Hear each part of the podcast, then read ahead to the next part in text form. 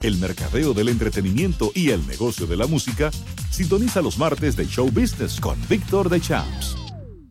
Muy buenas tardes, amigos oyentes negocios Víctor de Champs, un servidor como siempre, y teniéndote todos los martes toda la actualidad de todo lo que se refiere al marketing del entretenimiento, show business. Y vamos a hablar de lo acontecido en este fin de semana, un fin de semana donde dos producciones, se pueden decir, pues eh, se, se adueñaron de toda la audiencia, tanto en los cines como también en la televisión.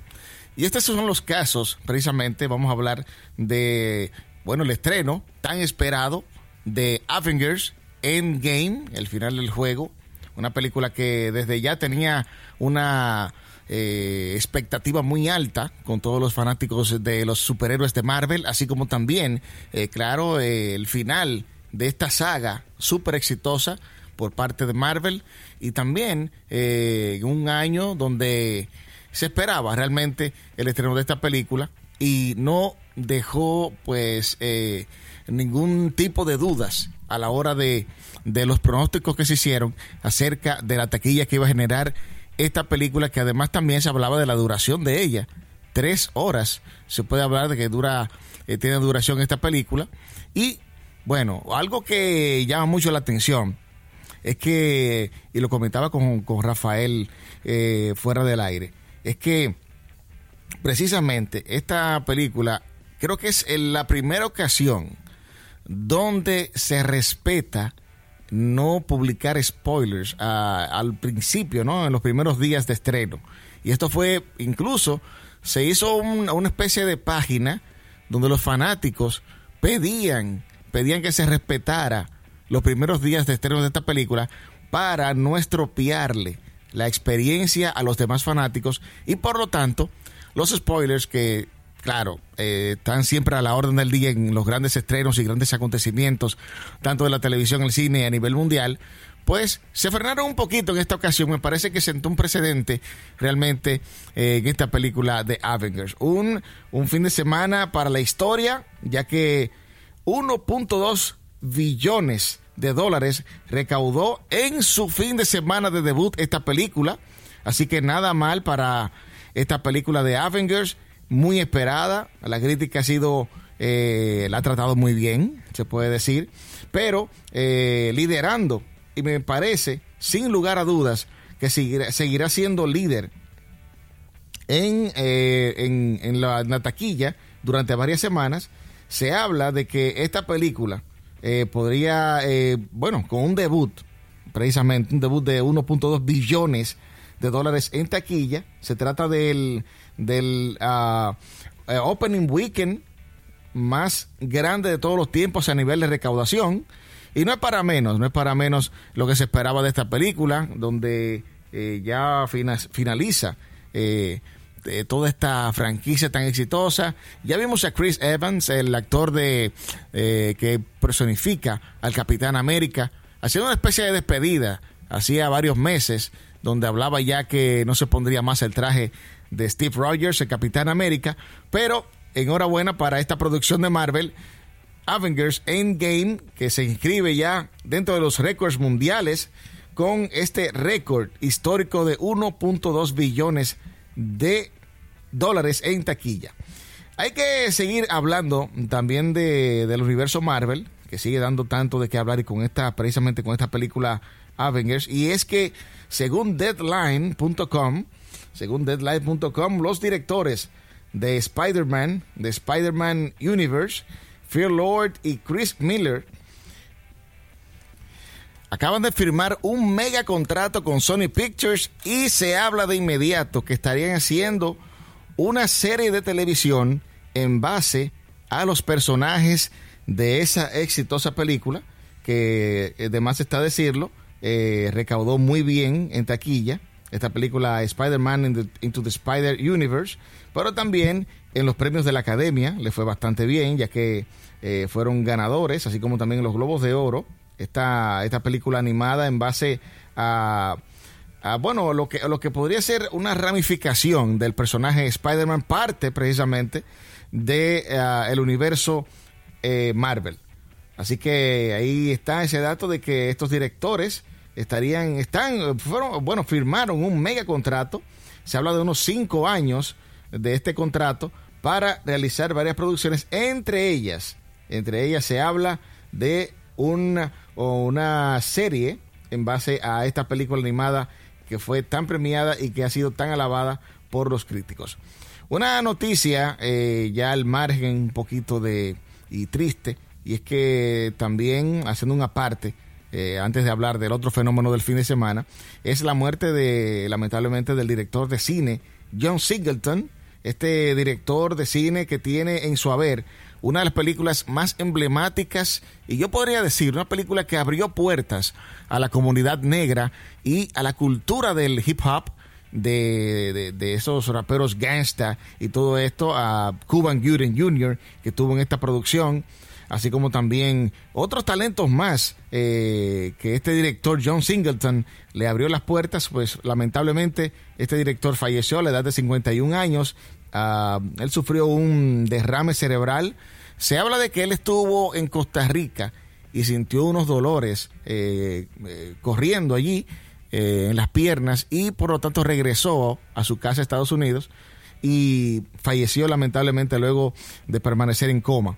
Este director también tiene en su haber películas como Poetic Justice, aquella película con Janet Jackson y Tupac Shakur, así como también incluso dirigió un video para Michael Jackson, eh, recordemos Remember the Time, donde eh, John Singleton fue el director y tenía una buena amistad, y una buena amistad eh, también con toda la industria y todos los actores negros que hablaba Ice Cube, para nombrar algunos de los actores que han, que han actuado con él, Tara G. Eh, también, que estuvo hablando acerca de, agradeciendo, ¿no? De que este director, John Singleton, eh, le diera la oportunidad de, bueno, de, demostrar su talento en algún momento, ya estos actores ya con, una carrera ya eh, probada. Snowfall era, fue lo más reciente que le estuvo produciendo para la cadena Fox, una una serie de televisión y este director nominado al Oscar, en aquella ocasión precisamente por Boys in the Hood, esta película que todavía es eh, película de consulta, ¿no? Una película de culto, una película eh, que en su momento fue revolucionaria debido a la, a la, a la, a la realidad que él demostró dentro de, de, esta película, así que pasa a los restos de el director de cine John Singleton. Vamos a seguir entonces con los fenómenos del fin de semana, como estaba citando precisamente Game of Thrones. Game of Thrones que ya llegó a su episodio número 3 dentro de esta temporada final y muy esperado este, este tercer capítulo, ya parte de lo que es la, la octava y última temporada de una serie de televisión de, que ha roto todos los récords, eh, récords de teleaudiencia récords hasta de piratearla, pero en esta ocasión, eh, este episodio, a pesar de que fue, es el más largo de toda la serie, 82 minutos dura este, este episodio, eh, The Long Night, donde los muertos se enfrentan a los vivos, eh, pues se habla de lo largo que fue.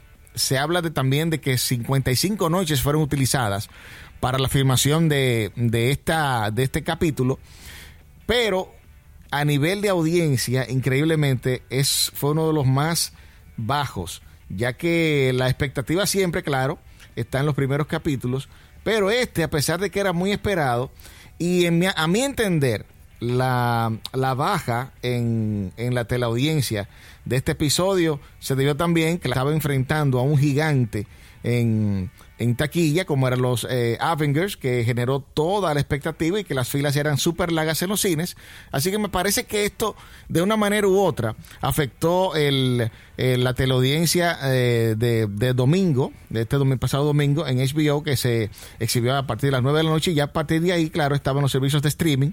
Se habla de que, bueno, en el primer episodio, en el primer episodio de, de esta última temporada, los números eran bastante altos, ya que fue una audiencia de, uh, bueno, 11.8 eh, millones de televidentes vieron el primer capítulo, luego bajó un poquito en el segundo capítulo con 10.29 y en el ahora, increíblemente, bajó el averaje con 8.9 millones de televidentes que estuvieron viendo este tercer capítulo y tan largo y con una, eh, pero me parece que histórico, una, una secuencia eh, fenomenal de esta serie. Se espera mucho más ya porque son seis episodios de que consta esta última temporada.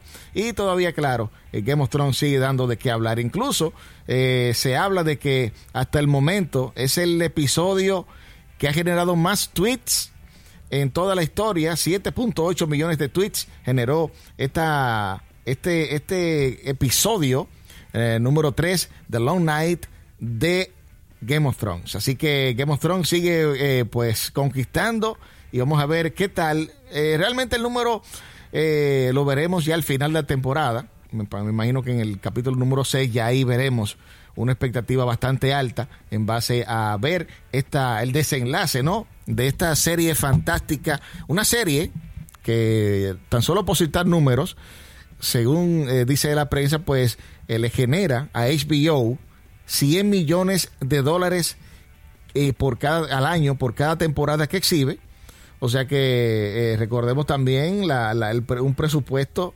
gigantesco. La primera temporada costó 60 millones de dólares, mientras que la segunda se elevaron a 70 millones. Luego tiene la tercera y la cuarta, que invirtieron 80 millones, y eh, los, 10 eh, los 10 episodios de la quinta temporada costaron 90 millones. La séptima costó 100 millones, y la última temporada se estima que tuvo un costo de unos 150 millones de dólares y además, claro, están los sueldos de los actores que eh, también eh, ganan bastante bien. En una ocasión se habló de que eh, los protagonistas Emilia Clark, Keith Harrington, Pete Dinklage, Lena Headey, y así como también Nicola Coster Walden, cobran cada uno 500 mil dólares por cada capítulo.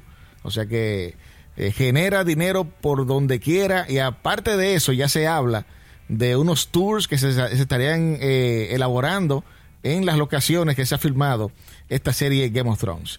Bueno, vamos a cerrar ya en el día de hoy con todas las informaciones del marketing del entretenimiento, show business y una noticia que no nos sorprende en, eh, es, eh, según Charter, un gigante del, de lo que es el telecable, la televisión por paga en Estados Unidos, reporta que ha perdido, perdido 145 mil suscriptores en el primer cuarto de este año. Y esto habla, claro, de, la realidad ¿no? de los servicios de streaming.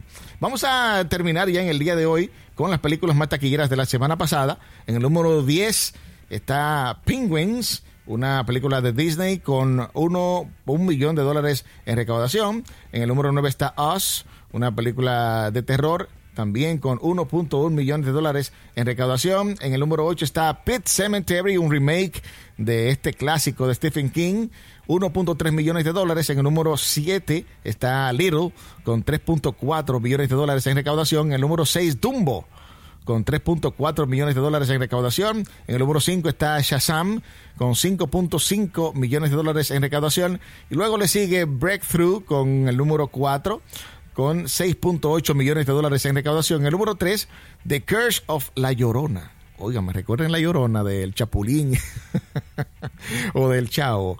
Tres, eh, en el número 3 está esta película de Warner Bros. con 8 millones de dólares en recaudación. El número 2, Captain Marvel con 8.3 millones de dólares en recaudación. Y claro, en el número 1, la debutante y que seguirá en la cima durante, me imagino que un par de semanas más, Avengers Endgame con eh, recaudación tan solo en Estados Unidos de 357 millones de dólares y a nivel mundial 1.2 billones de dólares en recaudación. Bueno, y hasta aquí todas las informaciones que tengo para ustedes, que tenía para ustedes, claro, y se las ofrecí aquí en Almuerzo de Negocios de Marketing de Entretenimiento.